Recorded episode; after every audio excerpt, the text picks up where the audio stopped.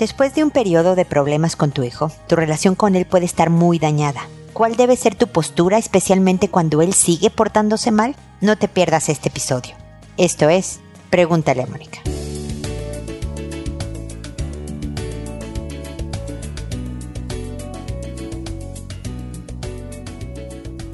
Bienvenidos amigos una vez más a Pregúntale a Mónica. Soy Mónica Bulnes de Lara. Como siempre, feliz de encontrarme con ustedes en este espacio en donde hablamos de todas nuestras relaciones, inclusive, y muy importante, la relación con nuestro hijo. Especialmente en las épocas en que no estamos bien, porque la verdad es que cuando todo va bien en la familia, estamos bien con la pareja, estamos bien con los hijos, pues no nos estamos cuestionando nuestro estilo educativo, por ejemplo, ni nada de nuestro hijo. Pero es cuando hay un periodo de problemas, una etapa en donde parece que el hijo no responde a nuestros intentos de que obedezca, de que haga lo que tiene que hacer y demás. Y quienes me han oído en, en programas anteriores saben que un hijo enojado no te escucha. Un hijo enojado no coopera. Aunque te encuentre razón en lo que estás diciendo, no te lo va a reconocer, por supuesto, pero aunque sepa que tú tienes razón en castigarlo por algo que hizo mal, está enojado, menos va a querer. Entonces, cuando se ha prolongado esa etapa en donde no nos llevamos bien, porque una tarde de malos modos y de que te castigo y tú me contestas y que ah, ah, ah, tenemos cualquiera, pasa el día, pasa el momento, uno, dos días de malestar y se acabó, entonces no es que tengamos un problema con nuestra eh, relación con el hijo. Podemos reparar, pero no se necesita un enorme esfuerzo. Obviamente el grado de reparación dependerá del grado de daño. Hay veces que algo que empezó así como que una tarde mala se convirtió en un deterioro importante de la relación y hay que tomar cartas en el asunto. Entonces hay que vigilar cómo manejamos los malos momentos con los hijos. Por eso hace poco hice un programa que se llamaba ¿Cómo, cómo te portas tú cuando estás enojada con tu hijo? Algo así, ¿no? Como el a ver, ¿cuál es tu respuesta? Porque como papás de verdad podemos hacer muchísimo daño en la relación con nuestros hijos por cómo reaccionamos a sus malos comportamientos, unos que son normales dentro de la etapa, que igual hay que corregir y demás, hay que guiar hacia dónde deben portarse los hijos, y otros sí son francamente preocupantes porque se salgan de la norma, pero tu reacción con unos y con otros es fundamental.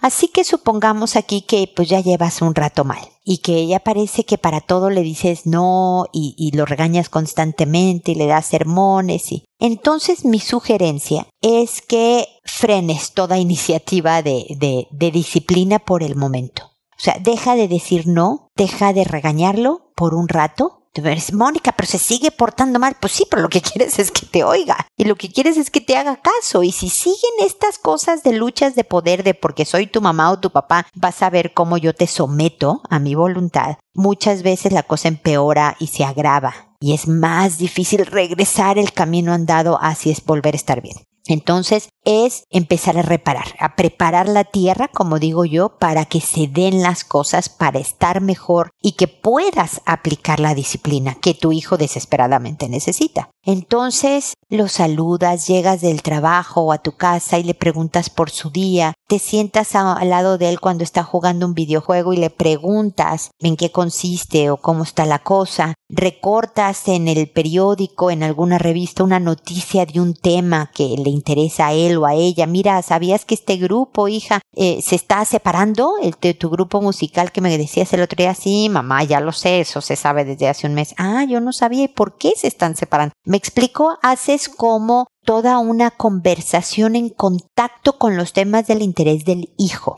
Por, no sé, dependiendo del grado de problemas, es el tiempo que vas a necesitar por cuántos días, pues ojalá sea una semana que veas que baja un poco las defensas. Y entonces a lo mejor con cariñosa firmeza, la estrategia que yo siempre les propongo acá y de la que he hablado en muchísimos episodios, por lo que les invito a escucharlos y revisarlos, es de cómo volver a aplicar límites, establecer normas, poner este eh, eh, castigos cuando, ¿no? ¿Cómo se aplican todas estas cosas de una manera que un hijo diga, ah, pues sí, no me encanta, pero ok, cumplo. no me encanta, pero eh, obedezco el castigo, por ejemplo, ¿no? Es toda una estrategia, me repito, que permite realmente formar a los hijos a convertirse en adultos serios y responsables. Pero para eso necesito haber reparado la relación con el hijo. Así que espero que este eh, comentario inicial te ayude a reflexionar sobre el tema, ver las diferentes maneras con mensajito de celular, con temas de interés, con, oye, porfa, ayúdame a escoger el, el regalo para tu abuela, no se me ocurre qué darle, vamos un ratito al mall, si es de esta línea, ¿no? Si es de otra línea, es, oye, ayúdame con esto rapidito, que no se vuelva un trabajo, sino una oportunidad, no de que, uh, ahora que lo tengo en el coche, voy a decirle que esto no está bien, o ahora que estamos bien en la tienda, déjame le comento que esto que hizo estuvo muy mal. No, no, no, no, no, no, no. En esos momentos, en esa semana o el tiempo que necesites de reparación de la relación, no vas a hablar nada de lo que es un problema. Nada más te dedicas a la convivencia, a la conexión, al contacto con tu hijo, para que todos respiren y bajen defensas y puedan empezar a trabajar. Bueno, como te decía, esto es el comentario inicial que espero que te sirva. Ahora me dispongo a responder a sus consultas que como saben lo hago por orden de llegada, que a todo mundo le cambio el nombre para conservar su anonimato, que me tardo en contestar alrededor de un mes, mes y feriecita, perdón, pero es que tengo trabajo, tengo cosas y esta es la velocidad con la que puedo responder a las consultas, pero siempre contesto. Aunque tú ya hayas hecho algo al respecto, yo espero llegar con alguna sugerencia que complemente la situación que a las personas que les contesto y ya se publica el episodio en donde les contesté, les aviso por correo, oye, eh, este es el número de episodio, este es el título del episodio y a ti te puse este nombre para que sepan que pueden escuchar sus consultas. Creo que ya. Así que hoy empiezo con Lorena, que me dice, hola Moni, un tío de mi hija es odontólogo y cuando la atendía le apoyaba los instrumentos en el pecho. Mi hija de 14 años se sintió mal y jamás quiso volverlo a ver.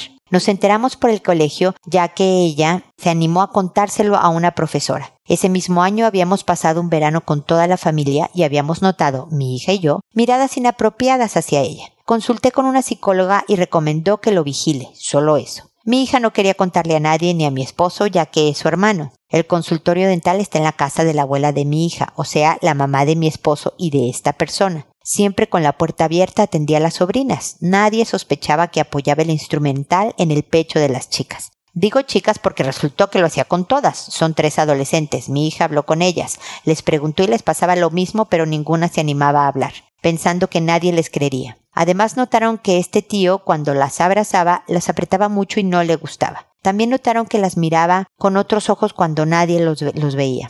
La cuestión es que fue mi hija quien con valentía destapó todo. El colegio nos instó a comenzar un tratamiento para mi hija ya que sospechaban que algo más pasó, ya que le tiene miedo y no quiere verlo más. Mi esposo habló con sus hermanos y el hermano en cuestión negó todo, lo amenazó a mi esposo, lo insultó, etc. El otro hermano también se enojó porque está separado y teme las reacciones de la madre de sus hijas. Al parecer no le importa mucho cómo se sienten sus hijas. Y la abuela de mi hija, madre de mi esposo y del dentista, no le cree a mi hija. Atacó a mi esposo diciendo que como él pensaba que su hijo era un degenerado, después pretendía que mi hija y el dentista aclararan la situación frente a frente y me negué. Le dije que estaba loca, que mi hija es menor. Nadie debe dudar de los chicos cuando hablan algo así. Ahora mi hija tampoco quiere ver a su abuela porque no le cree. Mi esposo y yo estamos destrozados por toda la situación. Nos da mucha bronca que sigan con su vida como si nada, que nieguen todo. Han dejado de hablarnos. No podemos visitar al resto de la familia. Me llegó información que hace dos años tuve una situación con una paciente adolescente.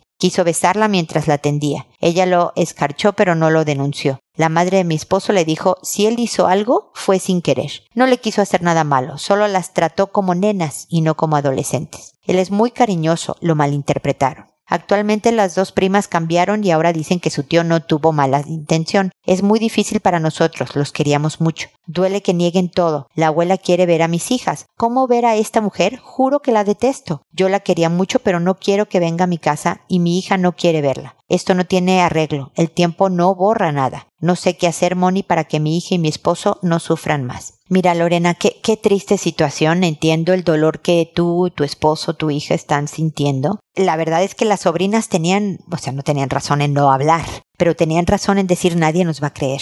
Es terrible que precisamente por eso persiste el abuso, porque te callas porque no me van a creer o porque puedo romper a la familia, que un poco pasó en este momento, hay un quiebre importante por defender, por no aceptar, por susto, por lo que tú quieras. Yo creo que tú y tu esposo hicieron lo correcto en, en proteger. Este es tu trabajo, Lorena.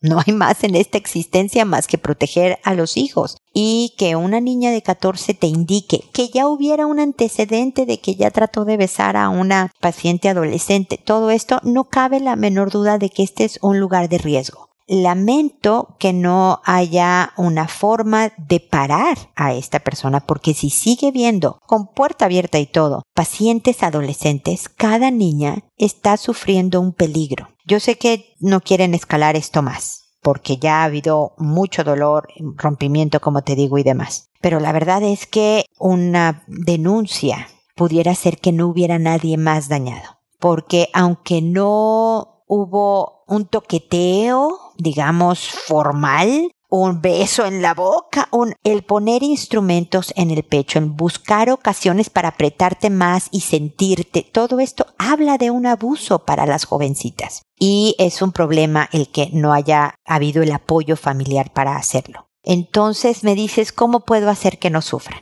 Mira, no sé si con el tiempo te animes a, mira, sobre todo, a ver, vamos a, separar. El que puedas recibir a la suegra para que tu esposo vea a su mamá, es decir, que tu suegra vaya a tu casa, a lo mejor cuando tú y tu hija no estén, pero para que el esposo vea a la mamá, porque yo sé que te va a resultar terrible, pero necesita algún tipo de contacto. Yo no creo que tu esposo esté negando el hecho de que tu, su hermano se quiso aprovechar de su hija, ¿no? Pero no sé cuántos años tenga la, la señora y podría ser un contacto que no le dé la razón a la mamá. No sé si me explico, para poder sanar un poco el dolor que tiene tu marido. Si consideras que no va a aceptar y que la señora va, no va a venir si no ve a tu hija obligatoriamente y una serie de cosas, lo único que puede ser es ser bien empática y estar de duelo todos juntos, porque se murió una parte de lo que era la familia. Esto es un duelo de una pérdida de lo que era antes y lo que es ahora. Y se sufre, Lorena. Y no hay más en la vida más que sufrirlo y aprender a vivir con este sufrimiento. Definitivamente estoy contigo de que el tiempo no borra. No, no, nada. Ya lo tienes en la memoria, ya lo tienes en la experiencia y por lo tanto es parte de tu vida. Lo que aprendes es a convivir con ese dolor,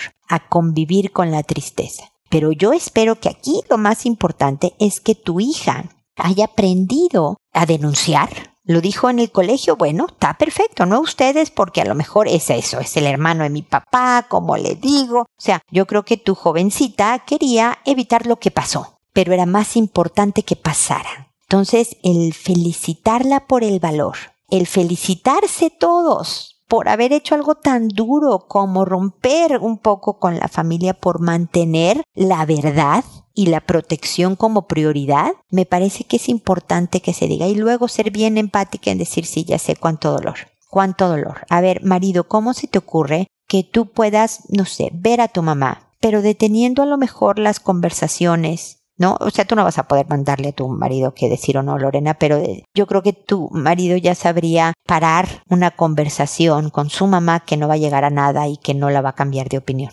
Con la hija, la abuela va a tener que ser más paciente, porque para ella es una traición importante el, no saberse protegida por la abuela cuando estaba diciendo la verdad. Entonces, ánimo, fuerza, paciencia, empatía y el tiempo nada más para que las cosas se acomoden a donde no estorben tanto, a donde no pesen tanto. Ahí van a estar siempre, tristemente, pero por lo menos no van a ser tan intensos, tan frecuentes, tan profundos los dolores como lo es justo ahora que acaba de pasar todo esto. Lo lamento mucho, pero la verdad es que al mismo tiempo los felicito por todo lo que hicieron los tres, tu hija, tu marido y tú. Bueno, ahora es el turno de Melinda, que me dice, hola Mónica, hoy mi consulta no es por mí, ni por mi familia, sino por una amiga que está pasando una situación difícil con su hija preadolescente que tiene 11 años y que lamentablemente tiene acceso a Internet y redes sociales. Te cuento que ella se creó una cuenta en Twitter haciéndose pasar por una chica mayor de edad y a escondidas de sus padres. No sé desde qué tiempo, pero comenzó a escribirse con un chico y este le empezó a pedir fotos hot. No sé si ella le mandó o no, pero la cuestión es que una vez sus padres enterados la castigaron con penitencias. La niña es muy cerrada y cuando los padres intentaron hablar con ella, solo llora. Es una edad difícil. ¿Cómo puedes ayudarla? Voy a ponerle a escuchar tu respuesta y también me va a ayudar a mí con mis niños. ¿Y qué otro capítulo le puedo recomendar? Muchas gracias y muchas bendiciones. A ver, mi querida Melinda, gracias por tu consulta porque creo que, que, este es un tema recurrente con los jóvenes y especialmente entre más chicos más vulnerables son. Ella tuvo una conducta de riesgo. Porque obviamente cuando haces algo escondidas de tus papás, creo que, no sé si me has oído, Melinda, creo que no, pero yo siempre he contado cómo mi papá, cuando nos íbamos a fiestas y éramos adolescentes, nos decía, solo haz lo que puedes venir a contar con alegría. Lo cual cuando eres adolescente es muy frustrante porque, híjole, a ver, voy a hacer esto. No, esto no se lo podría contar a mi papá. Y además con gusto, ¿no? No solo le decía lo que me puedes venir a contar, sino con alegría. Ahora entiendo la sabiduría de mi papá. Me explico por qué uno va y cuenta. Tu hija de 11 años viene y te cuenta, mamá, me saqué un tal en mi prueba de matemáticas, ¿no? Cuando es buena calificación, obviamente, ¿no? Oye, mamá, me encontré 20 pesos en la calle. ¿No? Mamá, mira lo que me regaló la abuela. Todo ese tipo de cosas se cuentan con alegría. Las que haces escondidas y más a los 11 años, sabes que estás haciendo algo que no es tan buena decisión. Entonces, con esta hija que solo llora y que no quiere hablar porque fue descubierta. La verdad es que es un poco el mantener una buena relación, lo que yo hablaba de estar reparando, de tener conexiones y que no todo sea sermón, que yo estoy segura de que es lo que ya estás haciendo. Pero también de repente el decirle, mira hija, yo espero que hayas visto cómo todo se sabe tarde que temprano, todo se descubre. Entonces, nos quieras o no contar, esa es tu decisión. Pero ojalá siempre tomes buenas elecciones porque tarde o temprano se va a saber.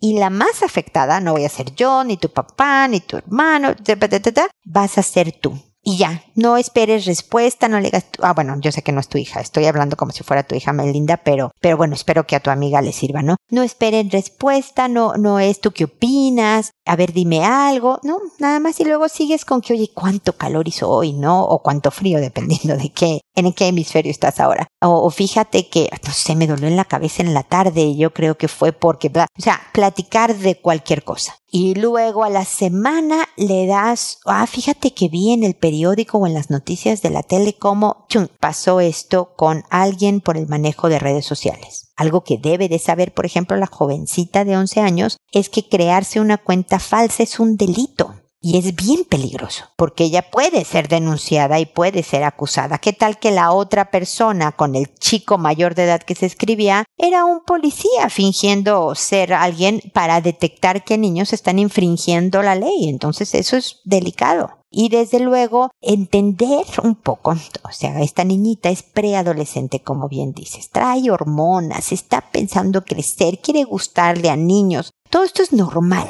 y decirle, hija, yo sé que da curiosidad y sentirse de repente sexy porque la hormona y sentirte atractiva con el niñito tal o el joven tal o que incluso alguien mayor que tú te encuentre atractiva como que parece. Nada más hay que hacerlo con cuidado, hay que hacerlo bien pensado, hay que bla, bla, bla. O sea, un poco de empatía con la edad, pero al mismo tiempo, sí, sí, claro, esto es normal, pero ojo con esto. Y finalmente límites y consecuencias es yo puedo entender, hija, que tuviste curiosidad, que te la jugaste, que afortunadamente no pasó a mayores porque te descubrimos antes, pero como pudiste ver, pasó esto y hubo consecuencias, es decir, castigos. Se pierden privilegios cuando no puedes tomar buenas decisiones. Si un celular tiene o el acceso a Internet y a redes sociales no se ha manejado bien, quiere decir que no estás preparada para tener acceso a Internet y a redes sociales. Y entonces gánatelo. Demuéstrame que estás siendo capaz de tomar buenas decisiones. Porque si yo veo que no estás tomando buenas decisiones, híjole, caray, no puedes ir a una fiesta, porque yo no sé si te vas a entrar al trago o qué vas a hacer con un niñito, porque estoy viendo que no puedes controlar tú sola tus impulsos.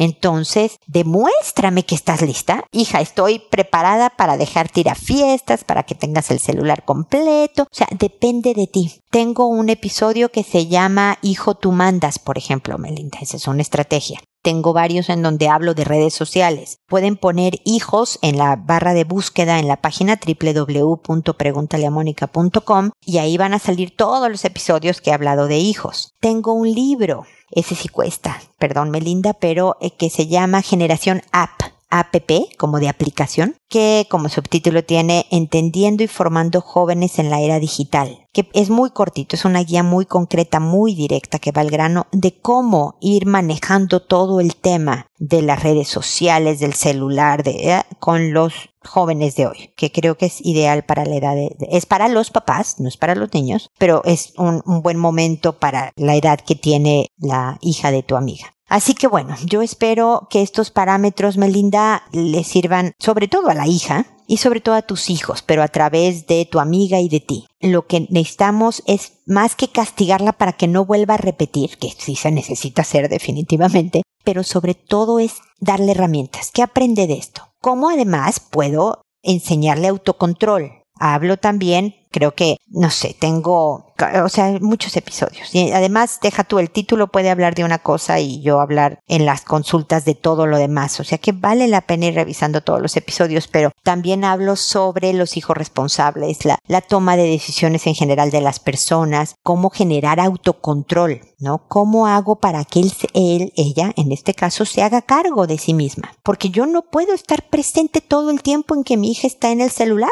Ahora sí hay mucha configuración para o tener bloqueos para ciertos eh, lugares de internet, de, redes sociales, para que a los papás le lleguen reportes de a qué redes o a qué internet está accediendo, a qué sitios de internet está accediendo la hija. Pueden haber reglamentaciones de todas las noches me vas a pasar tu celular y voy a revisar. No, es muy importante, especialmente cuando empiezan a, a crecer y a hacerse adolescentes, esa se gana se gana. Y eso ayuda mucho a que el niño diga, híjole, no me conviene hacer esto porque no me van a dar permiso de esto otro, me autocontrolo. Y finalmente ellos aprenden a tomar decisiones por sí mismos, por su propio bienestar.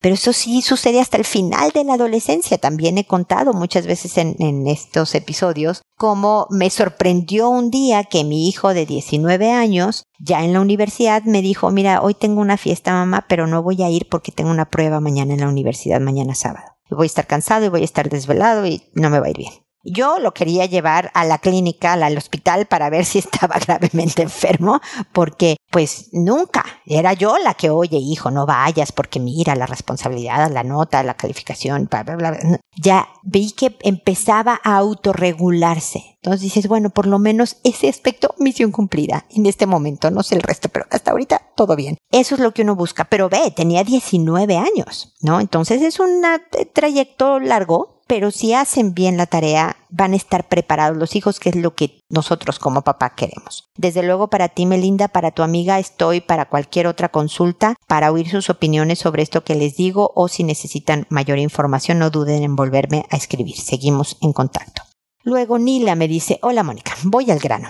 Mi pareja de ocho años desde el comienzo me dio señales de deshonestidad. En el celular, conociendo chicas por mensajes, yo reclamaba y él lo minimizaba. Yo se lo pasaba, nunca me he sentido plenamente feliz, desde entonces soy muy insegura. Hemos pasado momentos bonitos, pero no logro disfrutarlos porque lo veo en el celular y me entra la duda. Ya lo hablé mucho y hasta me siento que me mira como una loca por reclamar lo mismo. Mi autoestima se cae. Hace un mes descubrí unos correos de él enviándole a una mujer flores y globos para su cumpleaños y una carta diciendo que era la mejor novia y que pronto iban a estar juntos. Lo noté más raro y le dije que si no estaba a gusto, que era mejor separarnos, que se fuera para la semana de Navidad. Se fue, según él, porque yo lo corrí. A la semana regresó queriendo arreglar las cosas, negando que estuvo con alguien. Aceptó lo del correo, que se equivocó, pero que no llegó a más. Pero la vieja en su perfil de Face puso una foto en este país. Con eso me confirmó que ella sí viajó para acá. Él jura que no la conoce en persona, que quiere luchar por su familia, que no me quiere perder. Yo estuve muy mal esos días, bajé 10 kilos. Él se asustó de verme mal. Me pidió perdón, que jamás se iba a separar de mí y que estaba dispuesto a ir a terapia de pareja y formalizar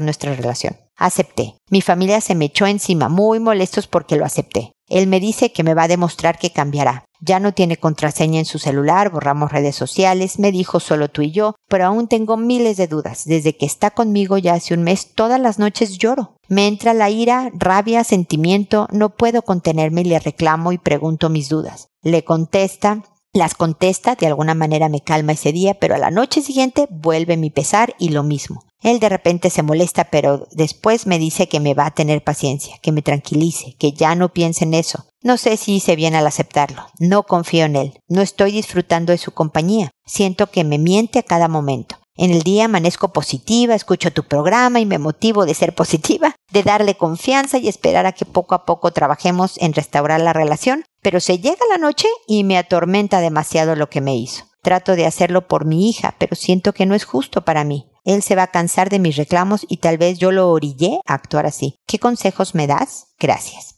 A ver, mi querida Nila, pues mira, ya medio te contestaste. Efectivamente, estar en este círculo vicioso de bien durante el día, y gracias por decir que oyes mis programas y te llenas de positivismo, y mal durante la noche, efectivamente cansa y te vas a cansar tú, se va a cansar él, se van a cansar los dos y va a terminar la cosa de todas maneras. Estás, ahora es como mi nueva modalidad de frases, con un pie en un lado y otro pie en el otro lado. Por un lado es no confío, qué tristeza, qué horror, mira lo que me hizo. Por el otro lado es quiero que estemos juntos por mi hija, por mí o por lo que sea, pero aquí estoy. Pero entonces como no estás con los dos pies en el mismo lado, más sufrirés, más tormento para ti para tu hija también, que de alguna manera siente que no están bien. Los, hijos son muy buenos termostatos del ambiente de la casa y, pueden sentir, captar que, algo está pasando. Hay veces que solo percibe ansiedad en el ambiente y entonces los hijos empiezan a portar mal o a ponerse ellos mismos ansiosos, ¿no? O sea, no le hace bien a nadie todo esto. Entonces, la verdad es que ni la tienes que poner los dos pies del mismo lado o decides no puedo, no puedo confiar, esto es una tortura, porque ni quitando redes sociales, ni revisándole el celular toda la noche, que no lo recomiendo, ni nada de ese tipo de estrategias, va a evitar que el hombre te vuelva a engañar, si quiere hacerlo, Nila. Depende más de la persona misma que de las acciones que la otra persona tome, ¿me explico? Entonces ten control donde puedas tener control y donde puedes tener control es en tu decisión. Si tú decides no voy a poder con la duda, cada vez que lo vea en el celular o cada vez que lo sienta medio distante, que a lo mejor es por razones de trabajo o por otros temas que no tengan nada que ver, voy a sufrir terrible, me voy a poner difícil o me voy a deprimir o ah, voy a afectarme y afectar el ambiente de la casa. Entonces los dos pies están en la separación. Ni hablar qué tristeza, qué dolor, pero no podemos continuar y sufres el duelo de la pérdida y aguantas aunque él te diga no espérame no me dejes y tratas de comer para no bajar de peso o sea más de lo que necesitas pesar y tratas de rearmarte de llevar la fiesta en paz porque es el papá de tu hija y de seguir adelante. O dices sabes qué se equivocó le quiero dar yo el voto de un nuevo intento a lo mejor no el voto de confianza Nila pero quiero intentarlo de nuevo. Esta es mi decisión voy a apostar por esta relación nuevamente, sabiendo que puedo perder,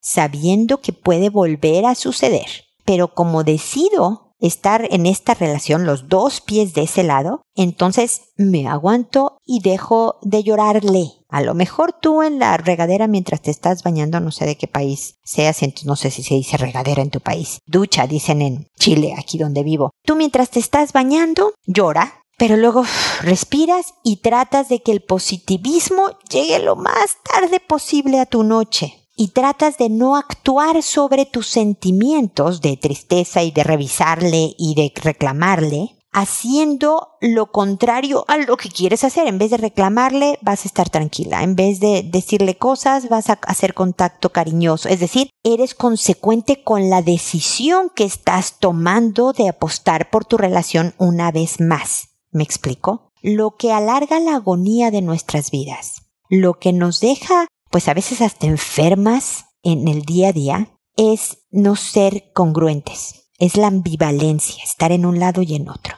Entonces, si yo decido que este es por mi relación, hago solo lo que me lleva a cumplir la decisión que yo tomé, no que nadie más tomó por mí. Entonces, ojalá puedas hacerlo, llénate de fortaleza, Nila, porque si quieres tener un mejor matrimonio, un mejor ambiente en la casa, bien para tu hija, es esto, solamente con lo difícil que es y jugándotela. Aquí cada opción tiene un precio a pagar. Ninguno de los dos es fácil, pero solo te vas a empezar a sentir mejor si pones los dos pies de un solo lado. Espero que de verdad tu pareja haya aprendido y no te vuelva a lastimar.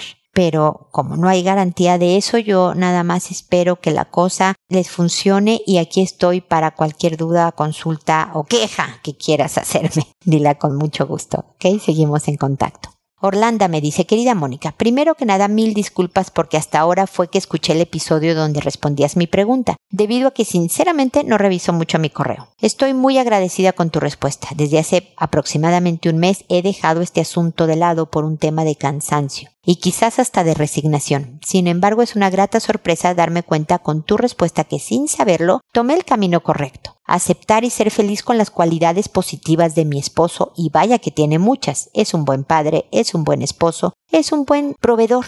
En general es una buena persona. Siempre lo he sabido, pero me he empeñado en esta lucha por el primer lugar desde hace 15 años, ocho de los cuales hemos estado casados y hasta ahora me doy cuenta que ha sido una total pérdida de tiempo el haberme embarcado en esta guerra. Ahora sé que siempre tuve la razón, pero eso no es suficiente, porque como tú dices, eso no me da la felicidad. Trabajo día a día en aceptar a mi esposo por sus virtudes y sus defectos, tal como estoy segura de que él trabaja diariamente para aceptar los míos. Estoy tan agradecido y feliz de que me hayas respondido que Dios te bendiga por brindar tu ayuda a todo aquel que envíe tu pregunta. Una pregunta. Te mando un fuerte abrazo y una lluvia de bendiciones para tu vida.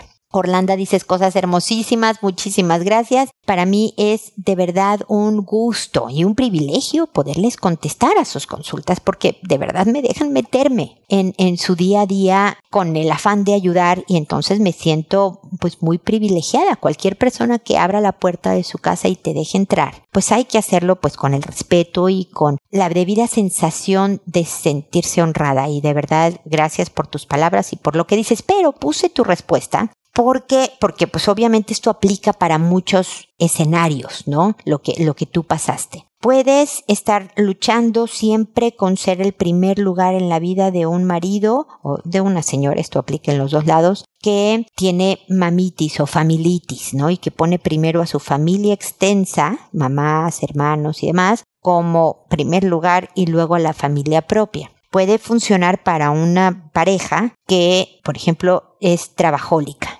¿no? Y que el trabajo es el primer lugar y la familia es el segundo. Por toda una historia de inseguridades. Puede funcionar, por ejemplo, a mí me pasó con una pareja que él fumaba muchísimo y a ella le estaba dando efisema pulmonar y querían seguir juntos, ¿no? Literalmente ella le estaba afectando algo de, de, vida o muerte, pero ellos querían seguir juntos. Vinieron conmigo porque ¿cómo le hacemos? Porque este hombre no quiere dejar de fumar pero, y literalmente me está matando, pero yo sí quiero seguir con él, ¿no? Vinieron los dos. Y es ahí donde, donde el tener la razón, oye, espérame, fumar es malo en general, pero además le estás haciendo daño a tu, me estás haciendo daño a mi marido. O sea, ella tenía razón en todo el, el argumento, pero eso no le estaba haciendo feliz, estaba terminando su matrimonio. Entonces, ¿cómo podemos llegar a hacer que esto funcione? Porque el marido decía, me cuesta muchísimo trabajo, no puedo, tengo una adicción muy fuerte y, y además en algún momento se dice, no sé si quiero dejar de fumar, no quiero matarla desde luego, pero estoy en esta encrucijada. Entonces el voltea, sobre todo cuando la decisión es, me quedo aquí, como pues yo espero que suceda en la mayor parte de los casos porque construyes historia, familia, compañía, apoyo, amor. Esto, ¿Cómo me enfoco en lo que sí tengo? En lo bueno y lo malo. O sea, va a haber otras discusiones, va a haber otras desilusiones, etcétera, etcétera, porque independientemente de que mi pareja tenga familitis, tenga eh, em, trabajolismo, eh, eh, tenga tabaquismo, va a haber otros motivos de discusión. o sea, esto es el matrimonio. Esto es la relación de pareja, la relación de hijos, la relación de amigos. En cualquier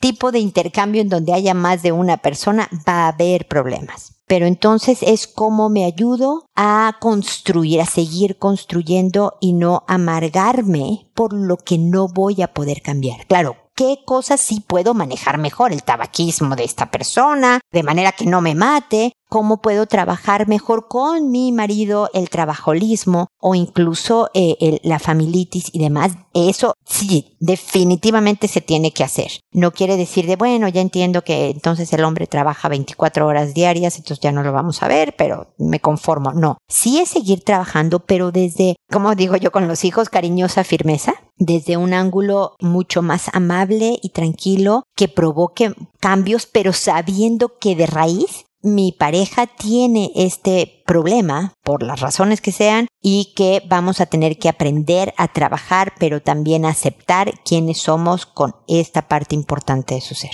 Espero que mis comentarios te sirvan. Yo sé que no necesariamente han cambiado las cosas de manera profunda, pero yo creo que este cambio, tu aceptación y el enfocarte en el sí, realmente va a provocar que se respiren aires muy distintos en tu relación de pareja y que de verdad mejore aunque el problema de raíz persista. ¿ok? Ya sabes que seguimos en contacto. Nuevamente gracias por tu mensaje y espero también amigos que nos volvamos a encontrar en un episodio más de Pregúntale a Mónica. Y recuerda siempre, decide ser amable. Hasta pronto.